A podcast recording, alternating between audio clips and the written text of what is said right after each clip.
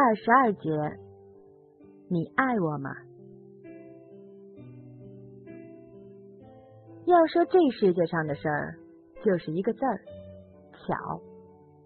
可这也忒巧了吧！我原本以为王艳认识刘海波就够巧的了，结果到头来给我弄出一罗涛来，简直巧到让我晕菜。这会儿要是有我身边的谁告诉我他跟邢振宇有点啥关系，我肯定一点都不奇怪。赵本山说啥来着？生活啊，它就是一锅菠菜汤，乱呢。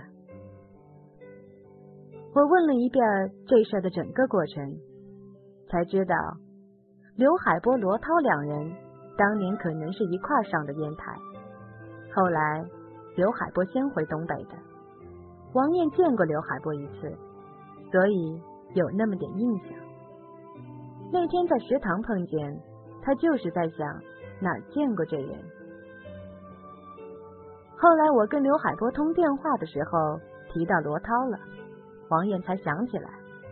他说他当时还记起来罗涛给刘海波往东北写信，他帮着记的，所以他才问我刘海波是不是海洋的海，波涛的波。那你当时怎么不告诉我？我直接带你去找罗涛去啊！王艳脸一红，那时候你乐意跟我说话？我又开始发窘，爬上床，拿起电话，又把电话本翻出来，要找罗涛。我给罗涛打电话，你等着。王艳一把拉住我打电话的手。别了，等开学了再说吧。我大惑不解，他来我这里真的只是为了求我原谅他，他没想找罗涛。要知道，罗涛是他这辈子唯一爱的人呢。他都病成这样了，还是不着急见罗涛，还真是处变不惊。要是我，我肯定做不到。我要是得了什么绝症，死也要死在宋乐天怀里，不然我死不瞑目。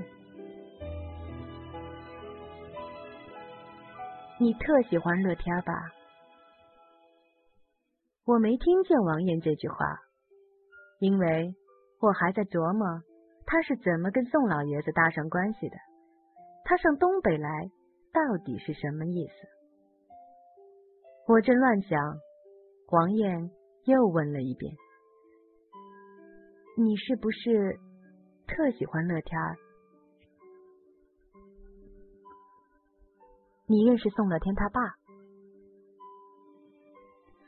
王艳显然没想到我有这么一问，微微一顿，然后笑了。我姥爷原来在您这当过市委副书记。乐天他爸那时候在你们沈河区当区长，我大舅跟他爸一样大，两人那会儿关系挺铁的。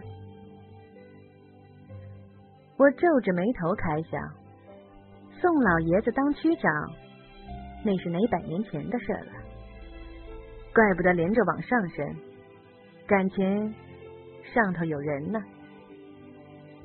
按说。王艳他姥爷离休了，面子也没这么大了吧？宋老爷子这么感恩戴德的，还真难得。这几年宋老爷子不还要往上调呢吗？老爷子在官场上算是年轻的了，瞧这意思，往后仍然官运亨通啊？难道王艳老爷还有权？哦，对了，这我怎么给忘了呢？上回木樨地看见那位田爷爷的老部下，现在在国务院办公厅的一位咱舅舅，那不王爷的亲大舅吗？这高干要是真高起来，你是想都不敢想呢。你瞧瞧，国务院呢，我打中南海门口过，想仔细看看大门口站岗的英俊解放军哥哥，都不敢往前走。我怕他当我是恐怖分子，拿怀里那冲锋枪把我突突个。可咱就就能坐着红旗轿里出外进，大摇大摆。这人比人是真不能比。想到这儿，我又犯合计了。王艳他们家这种背景、这种资格，怎么癌症到了晚期才查出来呢？非到了不能治的时候才上医院。王艳平时有个小病就往医院跑，她整天不断药啊。别是自个儿早就知道了，不跟家里说，不想活了吧？这念头一出来，我立马一身冷汗。我正琢磨着，又被王艳打断了。想什么呢？我又不是乐天指腹为婚的媳妇儿，你不用吃醋吧？嘿，他还会跟我开玩笑。看来真到了绝望的时候，就真什么都能看开了。我挺佩服王艳的。我估摸着，我要是处在他的境地，刀架在我脖子上，我也笑不出来。反正不管怎么说，这事儿总算是有个结果了。这样的时候要怪王艳，我是做不到了。唯一想做的就是把我们的友情恢复到原来的样子，好好对他。既然他的病没治了，那就让他快快乐乐的过完最后一段时间吧。我没问他究竟还有多少日子，因为我觉着这种问题太残忍，我问不出口。我想这时候他跟我提什么要求，只要我能做到，都不会含糊，哪怕是把宋乐天借他几天。这话要是让宋乐天听见，肯定又得发火。不过，我琢磨王艳不能。既然他知道我能找着罗涛，那他肯定会找罗涛陪他一段日子。多亏这厮没娶媳妇，要不然王艳真是倒了霉了。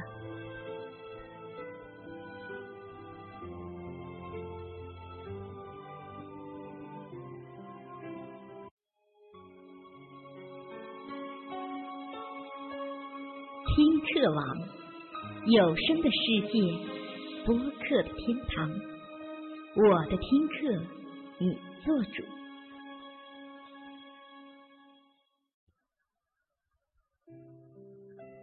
晚上，我给宋乐天打了个电话，把大体情况说了一下。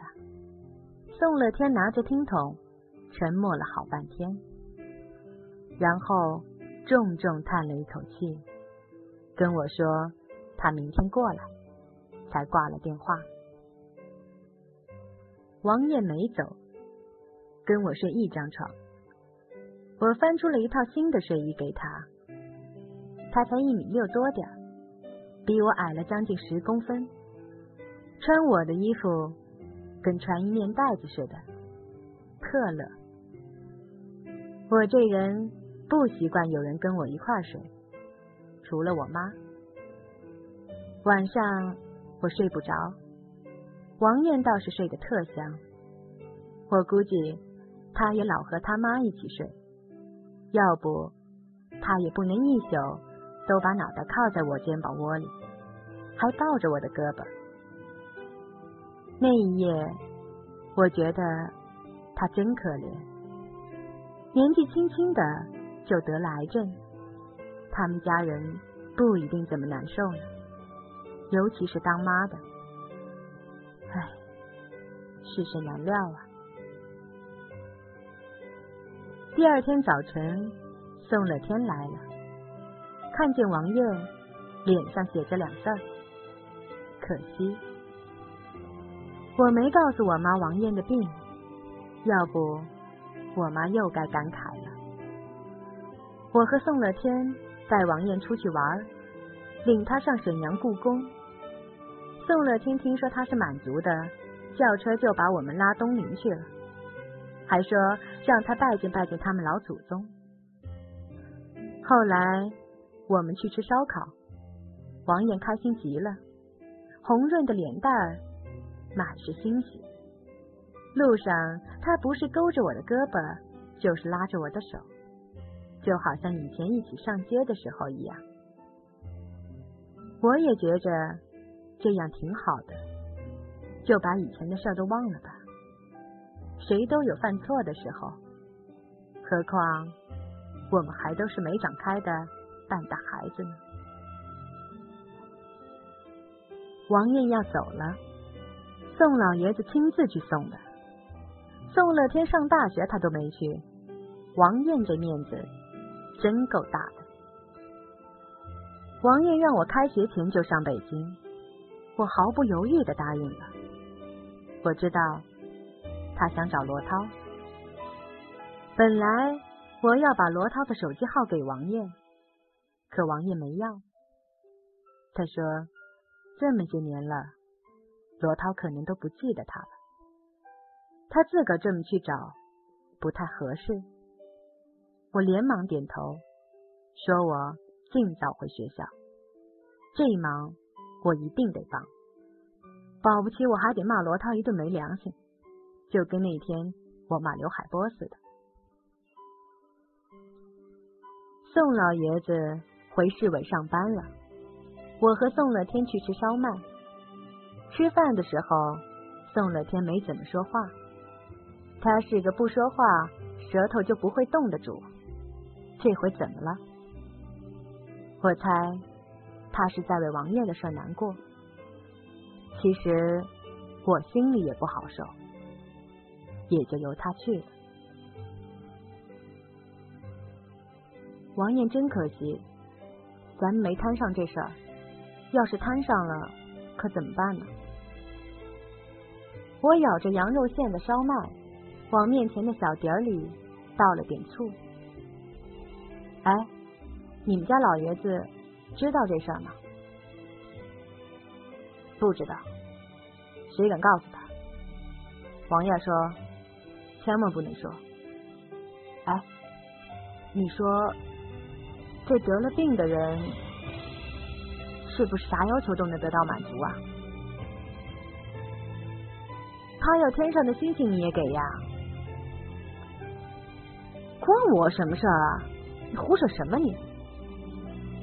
宋乐天急赤白脸的，好像我抢了他一架 F 十四模型似的。不对呀，丫尖儿怎么情绪这么激动啊？我没怎么他呀。金宁，我对你怎么样？你知道是不是？我看着宋乐天，好像不认识他。吃错药了你？你说啊？我知道啊。怎么了？那不管以后发生什么事儿，你都不能说我不喜欢你。我一听就乐了，宋乐天，你说这话就说的不漂亮了。你要是想跟我说我对你特重要，你特喜欢我，你就直说，我不怕酸，越酸我就越爱听。宋乐天隔着桌子抓住我的手，眼睛里一下子满的都是泪水，我呆住了。认识他七年，第一次见他的眼泪。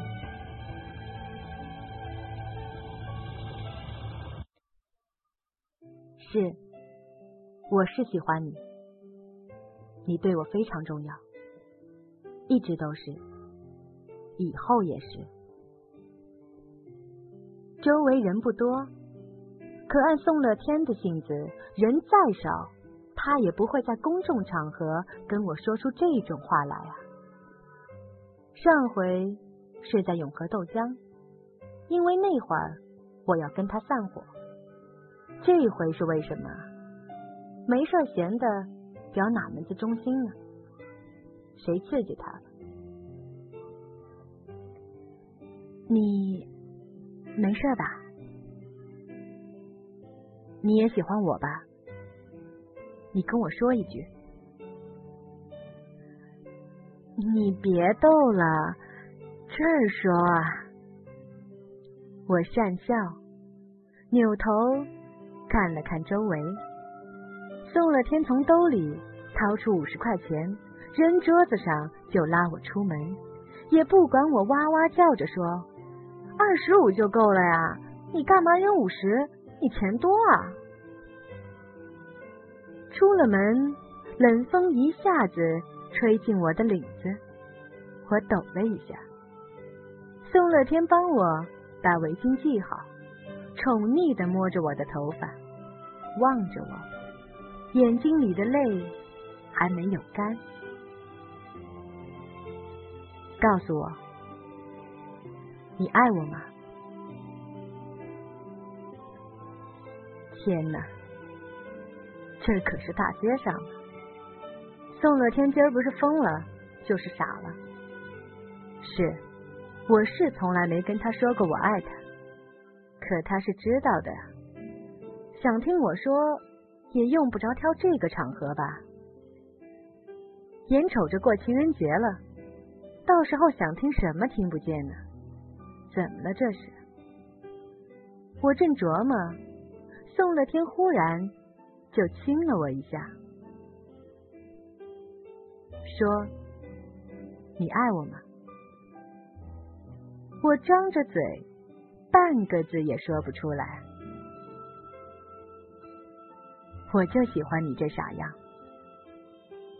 宋乐天又摸了摸我的头发，又亲了我一下。我必须承认，我是满心幸福的。因为这种情话，宋乐天极少极少说，尤其是大白天的当街。我定了定神，想告诉他我爱他，可那三个字哽在喉咙里，死活说不出来，急死我了。我绷着，脸憋得通红，最后终于一个字一个字挤出来。嗯，我我我我爱你。我说的跟蚊子打喷嚏似的，我怕宋乐天听不见，让我再说一遍，那我可就真死了。宋乐天听见了。他把我拉到他怀里，紧紧抱着，颤着声音说：“我知道，我也爱你。”嗯，你没事吧？我窝在宋乐天的怀里，没头没脑的问了一句特扫兴的话。宋乐天放开我，死死盯着我的眼睛，我眼睁睁的看着他的眼泪流下来，眼睁睁的听着他说：“金莹，我们分手吧。”